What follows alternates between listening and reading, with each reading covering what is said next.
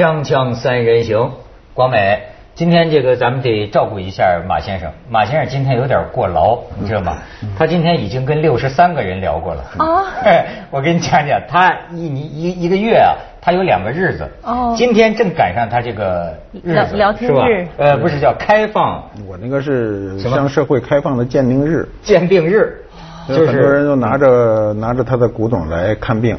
所以他今天来就说他已经跟六十三个人做过思想工作了。对，你看到这个，你看到这个东西以后呢，你可能一秒钟就把他枪毙掉了。但是问题是你不能用一秒钟把这人枪毙掉，你还要跟这人做思想工作，看他能接受什么类型、什么力度的话，用同样类对，不能用同样的办法对付六十三个人。是啊你要是有六十六十三个办法相。因人而异，辩证施治哈。那可不，你说这家伙千里迢迢的来了，好像有从非洲来的，哪儿都有这东哦西。他要一个话说不合适，能当场倒那儿心梗，那玩意儿怎么办？都以为是真的，是吗？那当然，所有来的人都怀着这个，呃怀着是真的的这个这个这个愿望来的，这是最起码。当然也有个别的，比如有有的人来了以后就说，说我这是替我爸来的，这东西肯定是假的。只不过现在关键是必须你来说一句话才能治我爸那病，哎他爸是不敢来的。今天有找到真的吗？有有有有，真的也还偶尔也有真的。不是偶尔，我来的真的还算挺多的，大概真的能占到三分之一吧，三分之一四分之一，因为他来的人就是。呃觉着是呃对，就跟你上癌症医院看病的人，大部分人都是得过得癌症的，就是他这个是趋向啊，他他是选择过的。没错啊他现在是只找一个最高的权威呃给给鉴定一下。哎，我不是说过年过节的跑到这个公园里说谁来了我都给你看，那来的基本都是假的。那是看手相的，那是公园看手相。哎，但是你要是说他是真的或者假的，嗯你呃给他开证明吗？他是这样，就是假的就不需要，就是做伪品啊、赝品这个不需要。如果是真的呢真的可以开啊，可以开证明就是开证明。那他拿着你的证明就能去交易了。呃，他做什么我不管他，因为我没有权利去管人家去。但是呢，我如果我们我认为这东西确实是真的，我就很负责任的去给他开一个证明。我为什么跟您提这事儿呢？嗯就是最近出了一个，哎呀，这个大的案子已经上法庭了。上法庭你知道，就是呃，曾经反正现在富豪榜很多，有一个中国四百富人榜，有个叫谢根荣的人，我没记错吧？好像叫谢谢根荣的人，排名第一百六十三位。结果就怎么一大忽悠，这个谢根荣，他给银行建设银行吧，好像是给给银行贷款，贷了大概六个多亿，是吧？贷六个多亿，后来这个银行行长啊也发现了有点不对劲儿。有点不对劲儿，有骗贷的嫌疑，就到他公司说你这个得还钱啊。后来他说我钱多得很呐、我就我就我我我领你去看俩玻璃柜子，我里边有啊金缕玉衣、银缕玉衣，你知道什么叫那个那个玉衣吗？知道光美，咱咱咱咱们咱咱们可以看看，真的。这是呃，就是中山靖王的老婆，姓窦，就我们家窦娥的，窦娥的这个衣这个金缕玉衣，这是真的啊，这是真的。你再看下一张，这是中山靖王刘胜的嘛？刘胜的呃这个出土的时候拿玉片金线穿成的，这是那当然是国宝了，对吧？对但是呢，他说他也有两件，嗯，然后问题就在于我为什么问你这个鉴定啊？为什么银行行长都相信了呀？他拿出来的可是前故宫博物院的副院长杨伯达，陈伯达的兄弟吧，杨杨伯达等多呃几位吧，几位，尤其是还有已经过世了的史树清。史树清是什么人？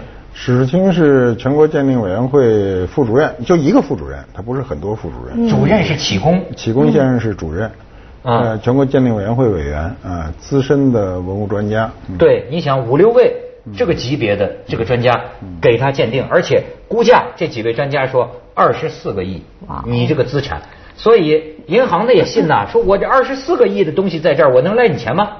银行说那再贷给你四四个亿吧，你周转周转就有钱还给我们了。现在彻底给一锅端了，一锅端了呢，我发现这事儿里边有意思了，还出来个叫牛福忠的人。牛福忠是什么人？也是你们行里的。我不大知道这人。不对，就说也是鉴定专家，但是牛福忠说，我可没管他鉴定，我就是给他穿起来的。他找来一堆玉片儿我给他穿起来。说这玉片是哪儿找的？说是在他老家吧，在浙江那边找的。说这个玉片是真的还是是古的还是金的？反正说什么都有吧。他说我给他穿起来，穿起来他要鉴定，我请的这些个专家。所以马先生这就得问问您了，这为什么这帮老专家能够开估出二十四个亿这个鉴定呢？我觉得首先就是没没有没有责任心了，就是二十四个亿这个事儿是个笑话。为什么很简单啊？不要说这个事儿，好像十年前了是吧？啊，十年前。十年前，今天全世界中国艺术品最贵的是五亿五，那离二十四个亿还有将近二十个亿的差距呢。这是个常识性的问题，就说再说这东西价值连城，如果你用钱去衡量的时候，它还是有一个一定的价值。这个这是个不负责任的价钱，这是一。第二呢，我想可能也有从众心理，就是几个人在一起，反正有事儿赖不到我个人身上，我只占五分之一，是吧？六分之一。那么在这种情况下，就大家就从众了，嗯。再有一个就是不大不大好说啊，说了不厚道，就是可能还有这个事儿啊，就是哎，这个就在这事儿上 阐明了有争议。那边说呢，说我们给了每个专家一万多呢，结果问到这几个老专家，这几个老专家，咱们哪一万多，拿了几千块钱是吧？然后他他说呢，你说这这就是中国学者，要不说为什么中国知识分子你没戏啊？我当然说的武断一点，我就说中国人的这种模模糊糊啊，人情世故啊。这几个人琢磨着什么呢？就说啊，去大概经常碰见这种事儿。一企业老板有一什么东西，他觉着呢，他也不是为了出去卖，就弄他一高兴嘛。说真的要鉴定，还得过手了，做各种检测。他说我们就是围着玻璃柜子走了这么一圈儿，然后在场的呢有石老、石树清老，石老最大，石老最权威，石老都给定了，说这没问题，那我们也就跟着。就说没问题吧，反正我们也叮嘱他，你这个东西千万不能拿出去。我们是跟你这么说，但你不能拿出去卖。他说这是什么国宝啊什么的，你不能交易。所以他们就觉得没事儿。我觉得可以这样当学者的嘛。嗯，那现在很多这类事儿了，就是因为我我去过类似的鉴定会什么的。有对你肯定参加鉴定会，它是现在有重要东西会出现鉴定会，因为鉴定会呢，你比如。那还好多年前了，咱也不说具体单位了。我去的时候，我一进门，呢一人先塞一信封。我说什么意思？他说车马费。我说我有车，我就那信封里是钱，钱呢有多少我不知道啊，我也没看，但是不会很多。为什么那信封的厚薄它总是有的，对不对？我我就我说我有车，我不用，因为我觉得拿人家钱还什么什么什么，就是心里不舒服嘛。结果呢？这个鉴定会一开始呢，第一句话说什么呢？说这因为是给某某先生鉴鉴定，这些专家都在。说这先生啊，呃，今天中午我在大三元请大家吃饭，这是鉴定会的第一句话。那我起身就走了，我就就是就是说上厕所，我就根本就不回来了。嗯，因为我觉得这是一个很丢人的事儿，就是呃，知识分子就我觉得最值钱的是自己的尊严，其次才是你的技术，对不对？那在这种情况下，我觉得啊，一开始给个信封，给点钱，什么请客吃饭，这都是让我看很跌份的事啊。我是我不算知识分子，所以我这个这个还 还很爱惜自己，所以我就溜了。这个事儿我一发现我就走。嗯，您是不缺钱吗？我不，我缺钱我也不会这么做。这真是是因为咱是这样啊，就不是说不缺他那小钱，大钱更买不动。那大钱找我的人多了。嗯，多少钱你能开口配合我？这事儿找有的是人找我。没错，你知道现在啊，这个东西我就觉得中国这专家为什么也臭了街了？他成行成市了已经，甚至就是摆明了的，你说他是真的吧？只要你开这个证明，我出去能卖二十万，百分之十是你的，就按百分之十分给你这个专家钱，你这就等于联手合伙作案的性质。对他还有一个问题呢，是这个我们可能会忽略的，就是今天很多专家他自己本身是没有价值的，他的价值是他那帽子。嗯，你让我出来就是我自己，所以我肯定要为我自己负责。他不是，他出来以后不是他自己，故宫顶着 故宫的帽子，他不一定是故宫，就是他顶着那个是单位的帽子。如果他没有单位的这帽子，没人找他。他他给人家钱，说我给你看，人家都不让他看，对吧？那么他就是他这个帽子对他，就是这个单位的名声对他不重要，但是能垫钱很重要。嗯，所以他就拿单位的名字去忽悠。现在我们出现的这问题，基本上都是大单位里的。混事儿了，是这么个路子。嗯，哎呦，广美听这个有点听愣了，是吧？对，是，但是我还是觉得这个是一个非常智慧型的商业犯罪犯。就说他这么大费周章的去弄了这么多的玉片，然后找了一个手工这么好的裁缝，帮他把那个玉衣给弄起来，然后拿这个去骗银行，我觉得这个是。我跟你说，你还不了解他下一步的智慧呢。哦。他这个公司啊是怎么洗钱呢？哦。这个谢根荣啊。他自己就变成了个收藏家了。然后说公司向他买他的金缕玉衣，你明白吗？什么叫骗贷呢？就是这公司向银行贷款了吧？贷了款之后呢，把钱给他，把他那金缕玉衣拿到公司来，这样就算是洗钱了嘛？钱到了他手里了。东西是公司用这个银行的贷款去买古董去了，你就你明白？这样就叫骗骗贷了嘛？那他怎么能够挤进世界五五百强啊？当时呢，都可能数据都不准呢。中国这个数据不准，我当时跟胡润还聊天说过，我说你老说这个呃中国富翁排行榜五百强啊，我说你能不能给我排一个榜？这是大家都喜欢看的，就是中国欠银行最多的五百人 是谁？他说他不敢弄，我说我估计这榜里还有一部分人在这儿里呢。锵锵三人行，广告之后见。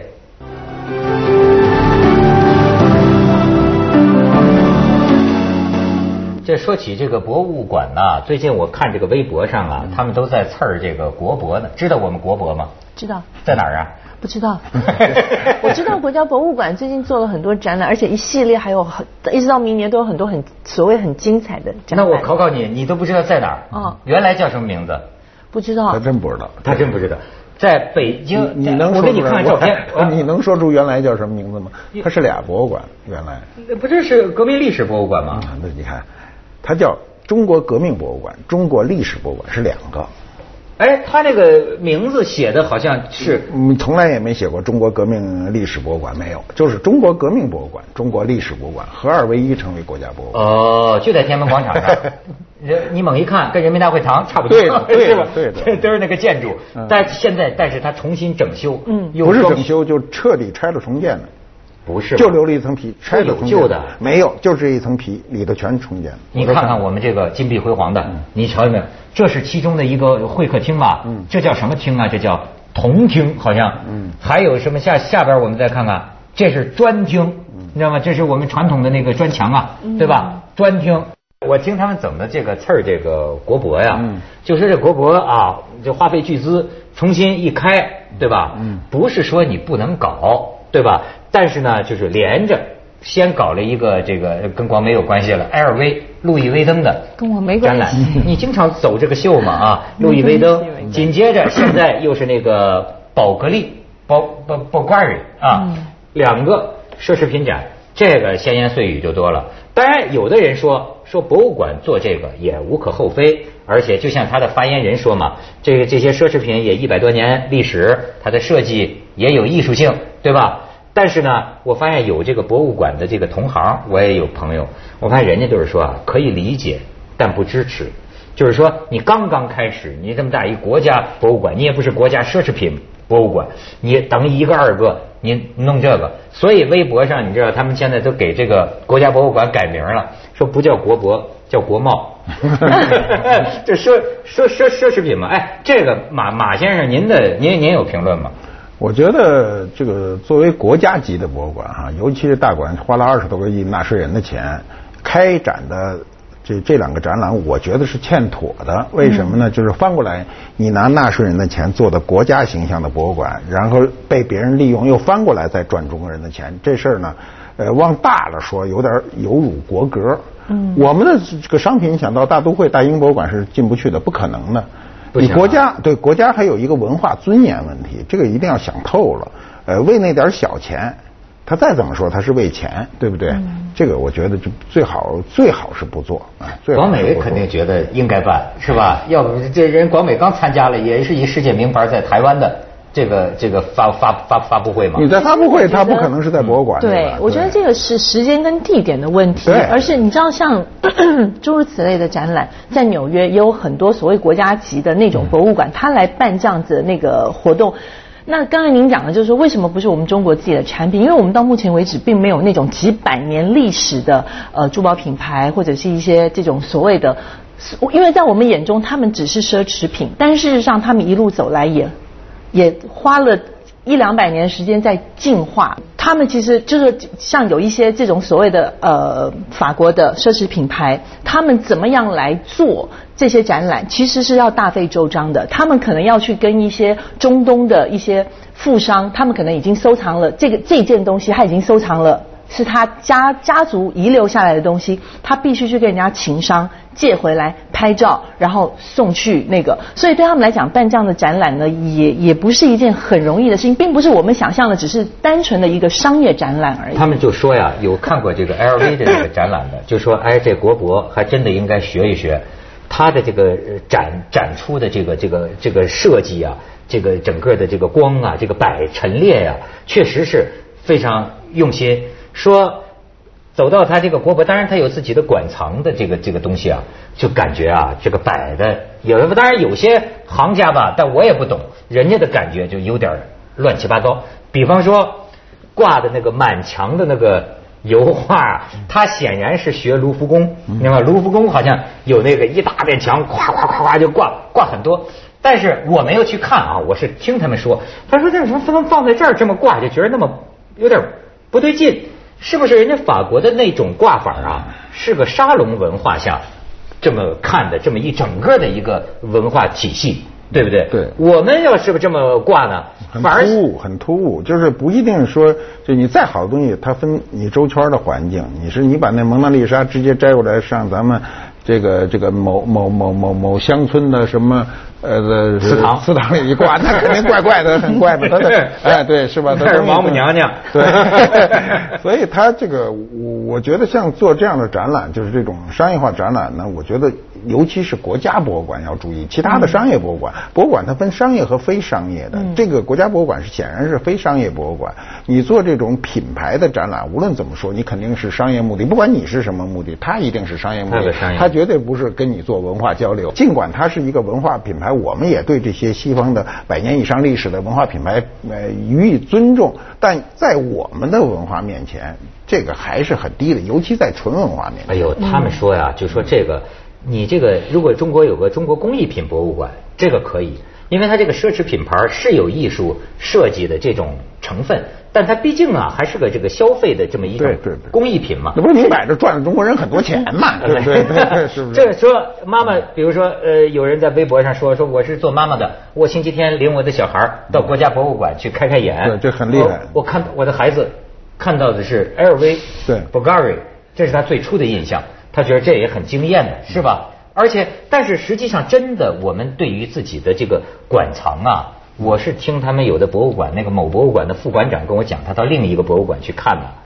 一塌糊涂啊。他说那个你到他库房去看，按说他这很多就是国宝啊，可是我们是怎么你咱咱咱看不见库房啊？他说能有这样的事儿？那我一去那儿啊，一看上班的时候开空调，嗯就说他这个库房啊，比如说夏天啊，这盛夏很热的时候，早上来上班的时候啊，这库房已经是三十八度了，嗯。好开空调。然后到中午的时候呢，二十六度，嗯。然后下班的时候又关空调，夜里这又三十多度。他说，与其这样，你还不如就就恒温呢，嗯。这样的热胀冷缩，嗯。他说这就是就弄成这个样子。我想马马爷对这个了解的更多了，对嗯。他这个这这个博物馆是一个专门的学问了。他这个你你去看啊，他的商业展览一定比他的文物展览要抢眼，这是肯定的。它有商业因素进去，你做文物展览不能掺杂商业因素。包括最简单的事儿，灯光照射不能强烈。嗯你肯定比不过他那灯光，他那包他们拿什么灯都敢照，对不对？咱那是灯有要求的，超出一定亮度就违规了，对文物就开始损坏了。所以肯定你给大众，就是你刚才说家长领着孩子，这最可怕。到了国家博物馆，看到是一些西方的商业品牌，尽管它有文化，我们不否认它的文化，但是跟我们传统意义的我们的文化的博大精深。厚重跟它比起来呢，微乎其微，但是它给你的印象是是强烈的，而且它一定占住你最好的位置。这个这个我们要考虑后果的。好呀，好好，这这个这是咱也不懂啊，这个这个反正就是闲人瞎瞎议论。锵锵三人行，广告之后见。